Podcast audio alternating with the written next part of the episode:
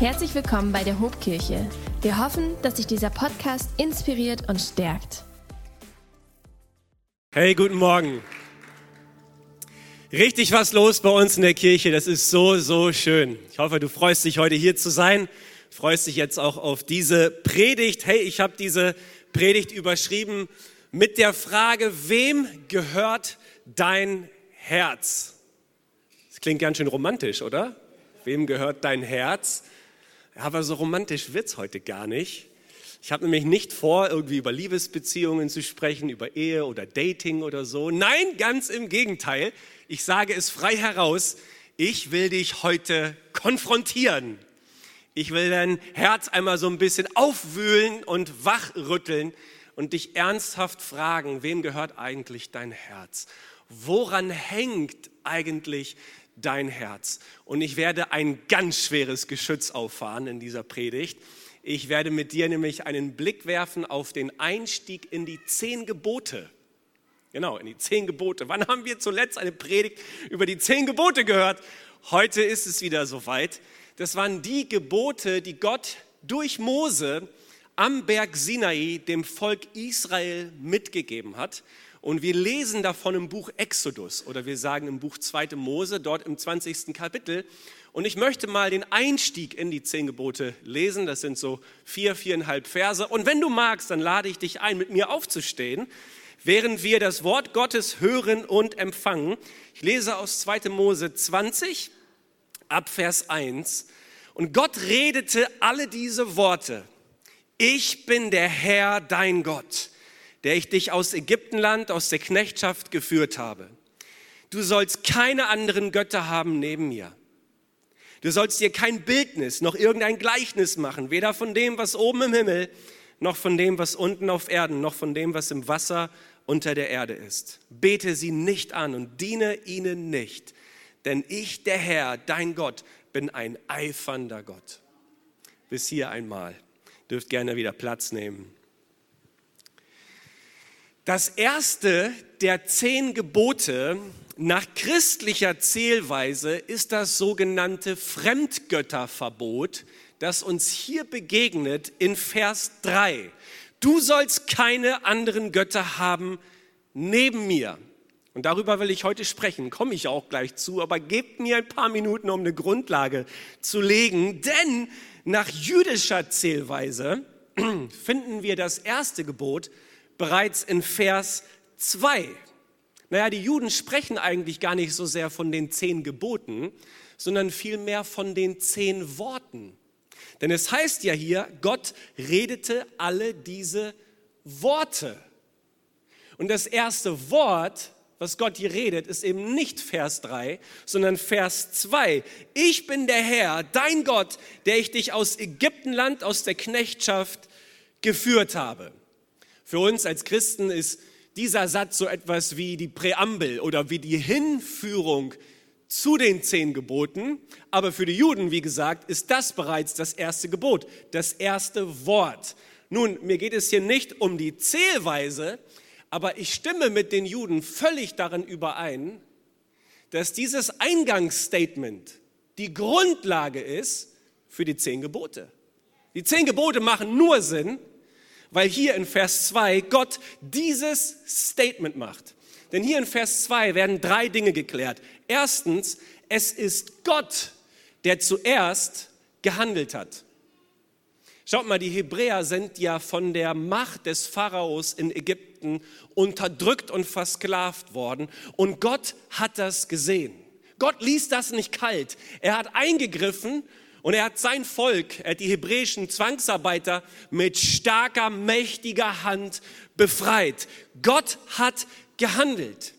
Diese Rettungsaktion, diese Liebesaktion, diese Befreiungstat Gottes ist so, so grundlegend, weil es der Ausgangspunkt für die zehn Gebote ist. Bevor überhaupt Gebote gegeben werden, erinnert Gott das Volk an seine Liebe, an seine Gnade und an seine Macht. Der Ausgangspunkt der zehn, Gott, der zehn Gebote ist nicht, das, liebe Menschen, sollt ihr von nun an für mich tun. Der Ausgangspunkt der zehn Gebote ist, das, liebe Menschen, habe ich für euch getan. Ich weiß nicht, wie es dir so geht. Als Christ der du vor allen Dingen so im Neuen Testament unterwegs bist, wenn du auf die Gesetze und Gebote des Alten Testamentes schaust, meine Beobachtung ist, dass wir als Christen manchmal so ein bisschen überheblich über die Juden und über das Alte Testament lächeln, nach dem Motto, diese alten Gebote und Gesetze und all das, was da im Alten Testament ist, Mann, das ist schon eine Last gewesen für die Menschen damals. Glücklicherweise sind wir von dieser Gesetzlichkeit befreit. Nee, nee. Hier bei den zehn Geboten ging es Gott niemals um Gesetzlichkeit. Es ging ihm immer um Liebe und Beziehung. Das müssen wir als Christen unbedingt verstehen. Die zehn Gebote wurden nie gegeben, damit sich die Israeliten die Liebe und Gnade Gottes verdienen konnten. Die zehn Gebote wurden gegeben, damit die Israeliten auf die bereits geschenkte Liebe und Gnade Gottes reagieren konnten. Das ist etwas ganz, ganz anderes.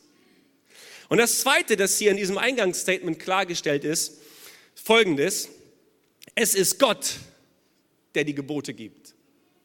Ja, es war Mose, der auf dem Berg Sinai mit Gott gesprochen hat und durch den die zehn Gebote dann dem Volk Israel mitgeteilt worden sind. Aber die Gebote kommen nicht von Mose, sie kommen von Gott. Später wird uns erzählt, dass Gott sogar mit seinem Finger auf die beiden Steintafeln die zehn Gebote geschrieben hatte. Das heißt, Gott ist die Quelle aller Ethik. Gott ist die Quelle einer lebensgelingenden Ethik. Wenn du hier sitzt und du dich fragst, wie soll ich leben? Wie soll ich handeln? Wie kann mein Leben gelingen? Dann findest du die ultimativen Antworten nicht bei Menschen. Findest sie nicht. Nicht bei Psychologen, nicht bei Ärzten, nicht bei Medizinern, nicht bei Politikern, nicht bei Philosophen, nicht einmal bei schlauen Theologen und Pastoren, sondern du findest die Quelle deiner Ethik alleine bei Gott. Er erhebt den Anspruch, sagen und wissen zu können, wie der Mensch leben soll. Und ein drittes wird hier geklärt. Es ist Gott, der definiert, was Freiheit ist. Schaut mal, Gott hasst Versklavung. Er hasst Unterdrückung und Ausbeutung. Deswegen hat er eingegriffen. Er möchte, dass Menschen in Freiheit leben. Aber Gott weiß auch ganz genau, Freiheit bedeutet nicht Grenzenlosigkeit. Freiheit entsteht nicht dort, wo Gott den Menschen tun lässt, was er will. Ich weiß, es ist das Postulat der heutigen Zeit. Mir schreibt keiner was vor. Ich bin mein eigener Herr. Ich tue und lasse gefälligst, was ich will. Naja, das Resultat sehen wir da draußen, wenn wir in diese Welt gucken. Voller Krieg, voller Korruption, voller Hass, voller Neid, voller Gier. Dort, wo Gott den Menschen sich selbst überlässt, wird Freiheit missbraucht. Freiheit, Freunde, bedeutet nicht Grenzenlosigkeit. Gott macht mit den zehn Geboten deutlich, dass dort, wo wir die Ehre Gottes achten und die Würde des Menschen da müssen wir uns Grenzen setzen lassen für unsere Freiheit und das wird in ein Leben von Freude und Glück hineinführen. Die zehn Gebote, die führen uns keinen Gott vor Augen, der ein Spielverderber wäre, der Gefallen daran hat, unsere Partys zu crashen und uns den Spaß zu verderben. Nein, es ist der gute Gott, der den Menschen schützen möchte vor dem Missbrauch der Freiheit. So wie Eltern ihre Kinder schützen wollen, indem sie ihnen Grenzen setzen. Seht ihr, wie wichtig dieses Eingangsstatement hier in Vers 2 ist? Das dürfen wir nicht einfach überspringen. Ich bin der Herr, dein Gott, der ich dich aus Ägyptenland, aus der Knechtschaft, aus der Sklaverei, aus der Unterdrückung herausgeführt habe. Das ist die Grundlage. So, und Freunde, jetzt geht's los. Das war alles Einleitung. Jetzt geht's los. Haltet euch fest, wir heben ab. Denn hier in Vers 3, hier in Vers 3 treffen wir jetzt auf das nach christlicher Zählweise erste Gebot, wo es nämlich heißt, du sollst keine anderen Götter haben neben mir. Der wahrscheinlich wichtigste Gott im alten Ägypten ist der sogenannte Sonnengott Re oder manche sagen auch Sonnengott Ra gewesen. Denn die Ägypter die waren der Meinung, dass diese stabile Sonne, die jeden Tag auf und wieder untergeht, dass von dieser Sonne das Leben kommt und dass diese Sonne allein anbetungswürdig sei. Und im alten Ägypten ist so ein richtiger Sonnenkult und sind auch etliche Sonnenheiligtümer entstanden. Diesen Sonnengott Ra hat man neben vielen anderen Göttern angebetet und verehrt. Später, vor allen Dingen zur Zeit von Jesus, hat es ja eine ganz starke griechische Mythologie gewesen. Und kennt ihr den obersten Gott der griechischen Mythologie? Das ist Zeus gewesen. Zeus, wenn der so dargestellt wird auf irgendwelchen Grafiken oder wenn der auch mit äh, oder in Steinstatuen dargestellt wird, dann eigentlich immer mit so einem muskelbepackten Oberkörper. Der Zeus war so der Inbegriff des starken Mannes, einfach ein Symbol von Autorität und von Macht. Der wurde verehrt, der wurde angebetet. Oder es gab so jemanden wie die griechische Göttin Aphrodite. Aphrodite auch oft dargestellt auf irgendwelchen Grafiken, Zeichnungen, auch in Statuen. Und sie ist eigentlich sowas wie der Inbegriff von Schönheit gewesen. Sie wurde verehrt als Schutzherrin für, für Sexualität und für Fortpflanzung. Und wenn wir hier von anderen, von fremden Göttern lesen, ganz ehrlich, dann denken wir doch eher an die damalige Zeit, an Götter von früher und denken so innerlich, ach, zum Glück haben wir als moderne, aufgeklärte Menschen dieses Zeitalter lange überwunden. Also glücklicherweise schnitzen wir uns keine Statuen aus Holz, wir bauen uns auch keine steinernen Statuen auf, vor denen wir uns niederwerfen. Wir haben mit den Götzen nichts mehr zu tun. Na, mit dieser Predigt heute möchte ich da mal gegenhalten, denn die These meiner Predigt heute lautet, jede Zeit hat ihre Götzen, auch die heutige Zeit. Ihr Lieben, wenn Ehepaare bis zum Umfallen arbeiten und sich Gelder anhäufen, nur um mehrmals im Jahr Urlaub in der prallen Sonne zu machen, ist das dann nicht irgendwie ihr Sonnengott Ra geworden? Wenn irgendwelche Wirtschaftsbosse und Politiker sich mit aller Macht durchboxen, Völker unterdrücken und sich darstellen mit Macht, mit Autorität, sind sie nicht stärker angetrieben von so einem Bild des Zeus, als sie eigentlich registrieren? Wenn junge Männer und Frauen wie besessen Schlankheitskuren machen, Diäten, irgendwelchen Schönheitsidealen hinterherlaufen, sich auf Social Media mit den Schönen und Reichen vergleichen, verehren sie nicht stärker sowas wie Aphrodite, als ihnen eigentlich bewusst ist. Freunde, jede Zeit hat ihre Götzen, jede Gesellschaft hat ihre Tempel und heute sind das halt Wolkenkratzer oder Bürohochhäuser oder Stadien oder Fitnessstudios oder Privathäuser. Götzendienst, ihr Lieben, ist keine Sache von früher. Götzendienst ist brandaktuell.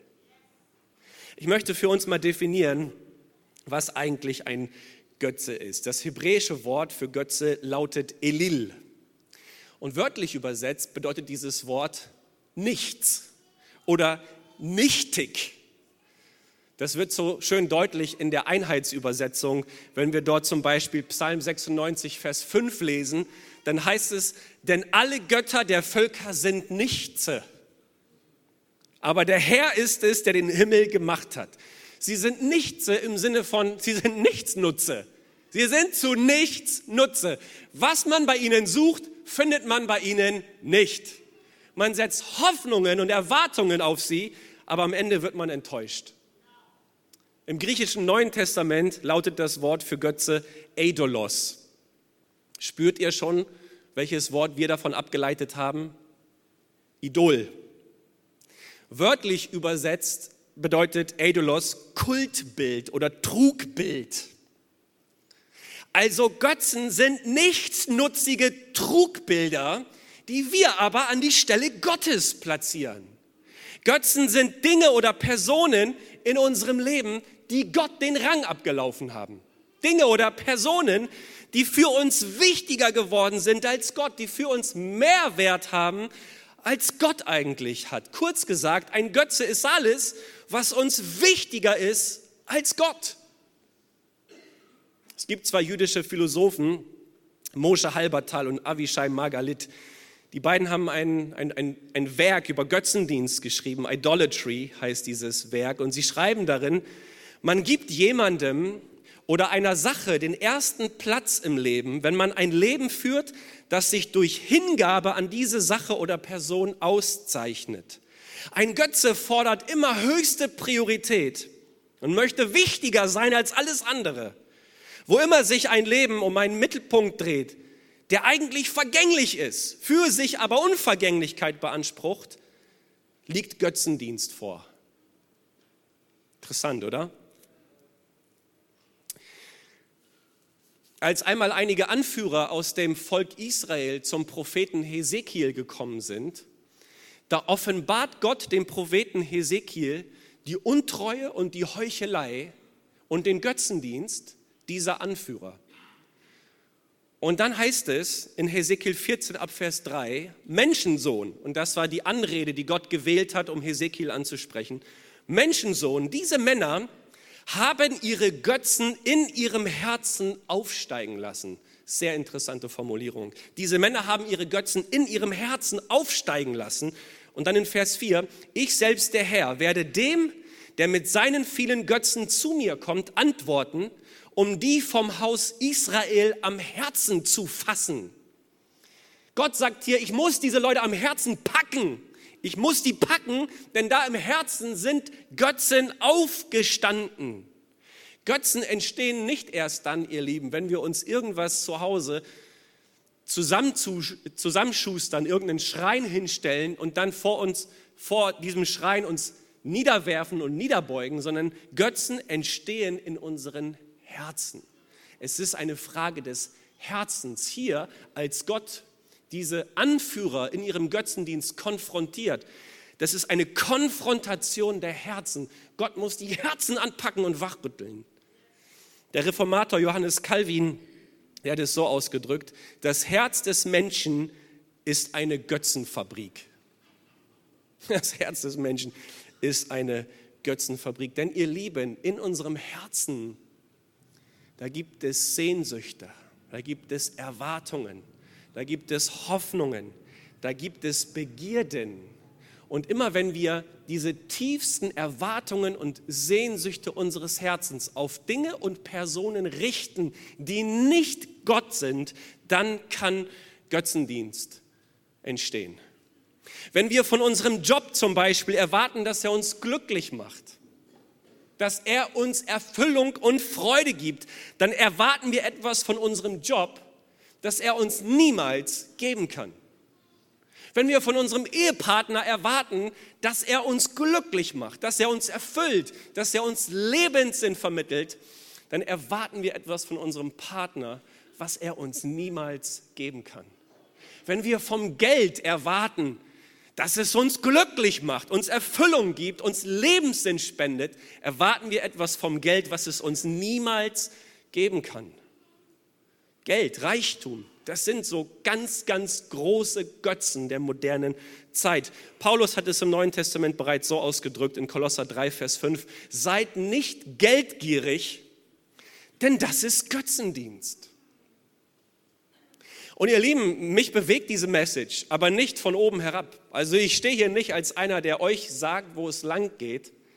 Denn ich saß in der Predigtvorbereitung und habe gemerkt, wie Gott mein Herz anpackt und woran er mich erinnert in meinem Leben.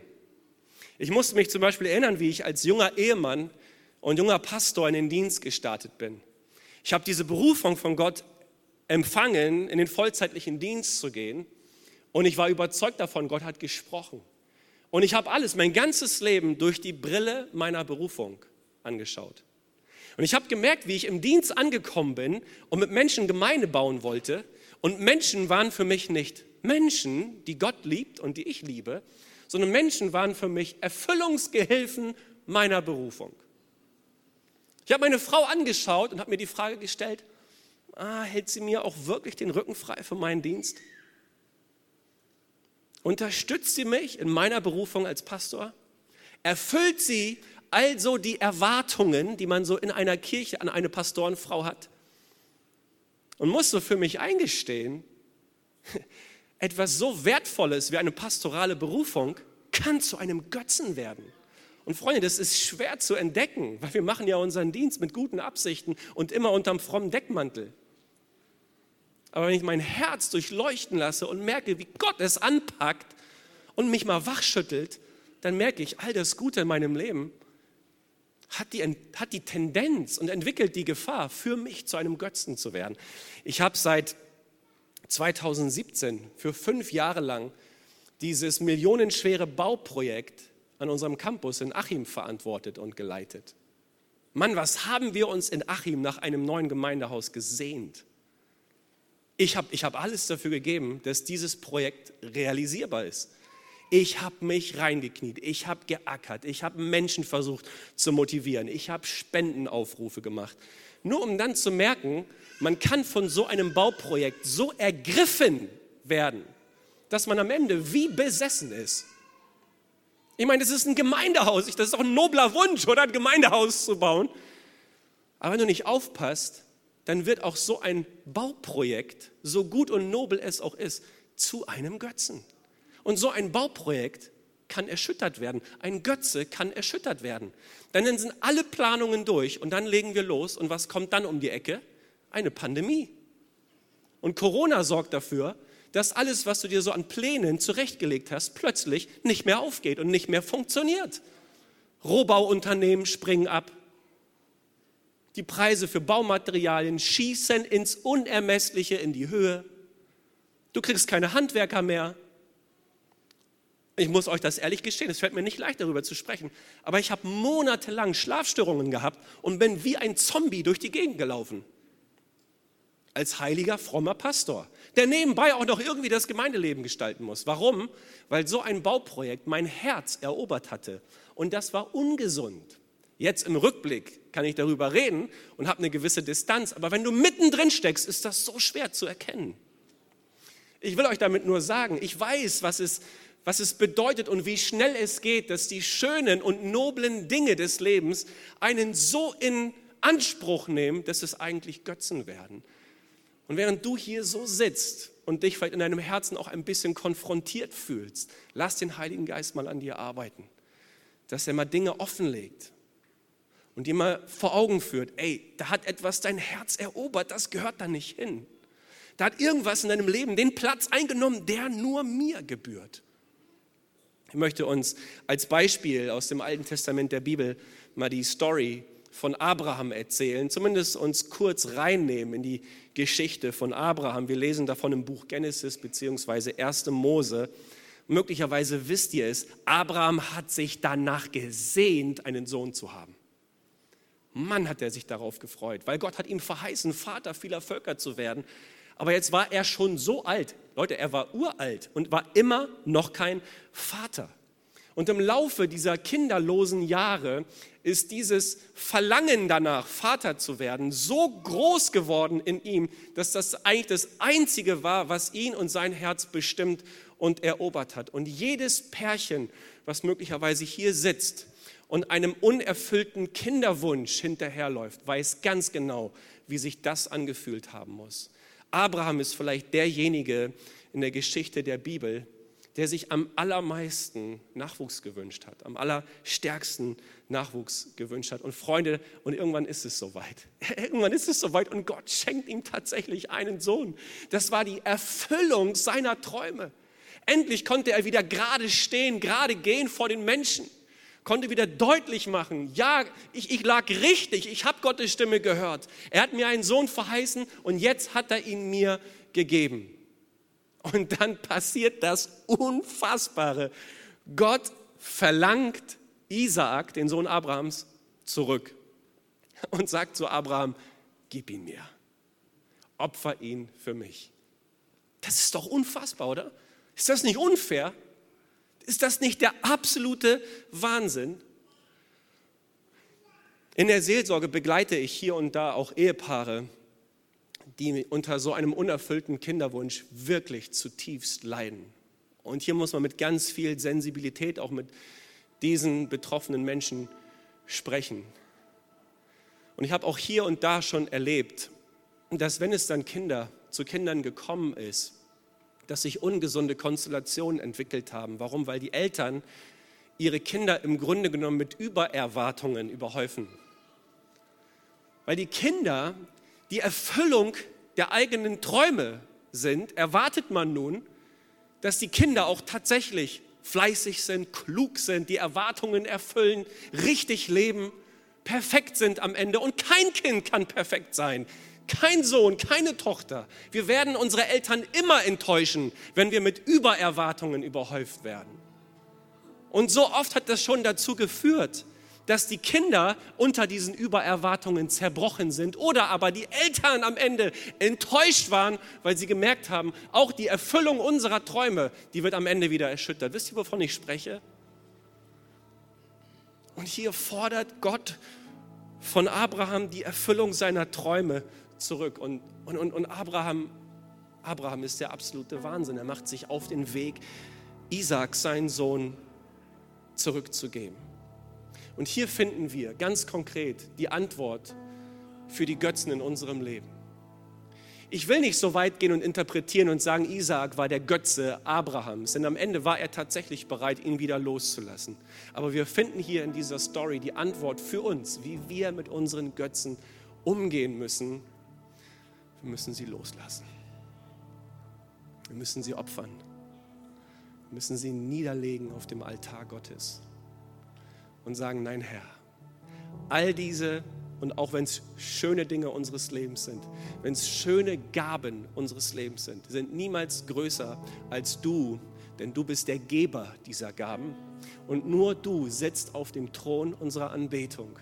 Wir sagen in unserer Vision, dass wir eine Kirche sein wollen, die Gott mit Tausenden von Menschen anbetet. Dafür sind wir als Kirche da dass Gott den Mittelpunkt nicht nur der Kirche ist, sondern unseres Lebens, unseres Herzens wird. Und davon träumen wir, dass wir eine Kirche sind, die immer wieder auf Gott hinweist und die deutlich macht, Gott steht da oben. Niemand ist über ihm, niemand steht neben ihm, alles ist ihm unterstellt. Nichts und niemand auf dieser Welt hat die Chance, ihm den Rang abzulaufen. Denn er ist derjenige, der uns kreiert hat. Von ihm kommt das Leben. Er alleine kann uns Erfüllung, Freude, Frieden und Glück geben. Da gibt es nichts auf dieser Welt, keine Sache, kein Mensch, keine Person, die uns das geben könnte, was Gott uns geben kann. Und daran wollen wir uns immer wieder erinnern. Auch ich möchte dich in dieser Predigt daran erinnern. Leg deine Götzen nieder auf dem Altar Gottes und sag ihm, ich lass los. Ich lass all die Dinge los. Ich weiß nicht, worunter du leidest, was dein größter Traum oder dein größter Albtraum ist. Lass es los heute und sag Gott, ich gebe es dir. Ich bringe es zu dir, Jesus. Ich komme an dein Kreuz und ich bringe bring dir alles, was mich belastet und, und ich leg's dir hin. All das, was mich nicht schlafen lässt. All das, was, was mir irgendwie Fantasien und, und Tagträume immer wieder einflößt. All das, was mein Herz und mein Kopf bestimmt. Wenn ich eingehe, wenn ich ausgehe, immer wieder. Ich bringe es zu dir, Herr ich lege es nieder vor dir. Ich möchte wieder frei sein in meinem Kopf. Ich möchte wieder frei sein in meinem Herzen. Und du, Gott, du sollst den Platz der Anbetung in meinem Herzen kriegen. Ich möchte für dich leben, weil du für mich gelebt hast. Du, du hast mich gemacht. Das Leben kommt von dir. Herr, daran möchte ich wieder neu denken. Vielleicht ist es an der Zeit für dich, heute Buße zu tun, umzukehren, umzudrehen. Buße tun heißt ja, du fährst auf der Autobahn in die falsche Richtung. Und, und, und das bringt nichts, einfach geradeaus weiter Gas zu geben. Du musst irgendwann abfahren und umkehren, umdrehen. Und vielleicht ist es heute an der Zeit für dich zu sagen, ich kehre um. Ich, ich, Herr, ich laufe in die falsche Richtung. Ich jag Idealen und Träumen und Sehnsüchten hinterher, die mich am Ende enttäuschen werden. Herr, ich will wieder neu schauen auf dich. Gib mir die Kraft dazu. Gib mir die Kraft durch deinen Sohn, durch deinen Sohn Jesus Christus, Gott, auf dich zu schauen, deine Güte, deine Gunst, deine Gnade zu sehen und mein Leben niederzulegen und zu sagen, du allein, du allein bist, bist der Geber meines Lebens. Dich will ich anbeten. Wisst ihr, und, und als Abraham dann bereit war, Isaac zu opfern und das Messer erhob, dann sprach eine Stimme aus dem Himmel, halt stopp, halt stopp.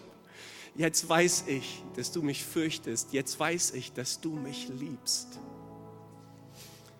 Und das, was dort geschieht, ist eigentlich eine Vorschattung auf das Evangelium. Denn wenn wir auf Ostern schauen, was wir gerade gefeiert haben, wenn wir auf das Geschehen am Kreuz von Golgatha geschaut, haben, da sehen wir, dass Gott, der Vater, seinen Sohn für uns hingibt. Und dann erkennen wir, Gott, jetzt weiß ich, dass du mich liebst. Jetzt weiß ich, dass du bereit warst, alles für mich hinzugeben. Gott liebt dich so sehr, dass er seinen Sohn für dich hingegeben hat. Und hier auf dieser Erde, mein lieber Freund, gibt es nichts, was dich am Ende erfüllen wird. C.S. Lewis drückt das so wunderbar aus. Ich meine, dass ich irgendwo in der Präsentation auch ein Zitat von ihm mit reingenommen habe. Haben wir das, Dirk? Er sagt, wenn wir in uns eine Sehnsucht finden, die durch nichts in dieser Welt gestillt werden kann, dann ist die wahrscheinlichste Erklärung, dass wir für eine andere Welt gemacht worden sind. Das finde ich so gut. Er führt uns vor Augen, dass all das, wonach wir uns sehnen, was wir auf dieser Erde, auf dieser Welt suchen, wir werden es nicht finden. Warum? Weil wir sind eigentlich für eine andere Welt gemacht und die ist uns eröffnet in Jesus Christus. Ich schließe ab, indem ich uns mal das Ende von dem ersten Johannesbrief vorlese. Wer schon mal den ersten Johannesbrief gelesen hat, der weiß, dieser Brief ist voll von der Liebe, die uns in dem Sohn Jesus Christus geschenkt ist. Und die letzten Sätze in dem ersten Johannesbrief lauten, und wir wissen, dass der Sohn Gottes gekommen ist und uns den einzig wahren Gott erkennen lässt. Und nun haben wir Gemeinschaft mit dem wahren Gott durch seinen Sohn Jesus Christus. Er ist der wahre Gott und das ewige Leben. Und der letzte Satz lautet, liebe Kinder, hütet euch vor den Götzen. Das ist im, im Grunde genommen ist es, meine, ist es meine Message heute. Lass uns vorsichtig sein, an welchen Dingen unser Herz hängt. Dieses erste Gebot, dass wir keine Fremden, keine anderen Götter neben Gott haben sollen, ist eine Einladung, Gott bedingungslos zu vertrauen. Das ist nicht Gesetzlichkeit, das ist Beziehung zu Jesus. Gott, ich vertraue alleine dir.